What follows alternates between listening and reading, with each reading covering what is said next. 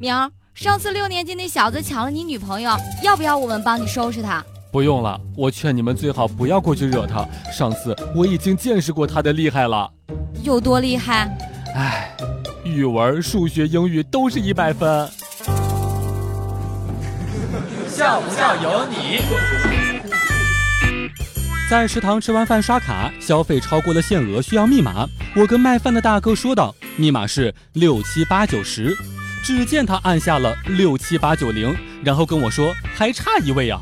我又重复了一遍，他才有所领会的点了一下头，真心把我逗乐了。刚才我在银杏大道骑着自行车，看着被风吹起来金黄色的银杏叶，觉得有一种武侠大片的感觉。这种超级良好的自我感觉，随着我骑的自行车冲出自行车道，撞上了树，就没有了。笑不笑由你。村里面有一个女孩子在河边洗衣服，这个时候有一个男孩子经过，边吹口哨边说。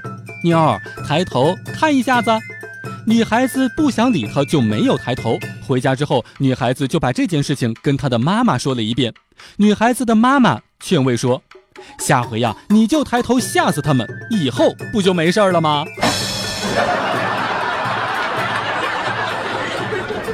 我认为最尴尬的事情就是明明借钱不还，到处欠人情的那种人，却在感恩节最早出现在朋友圈里面发了一条信息说。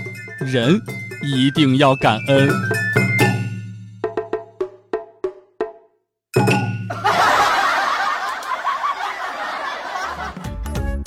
每天两分钟，笑不笑由你。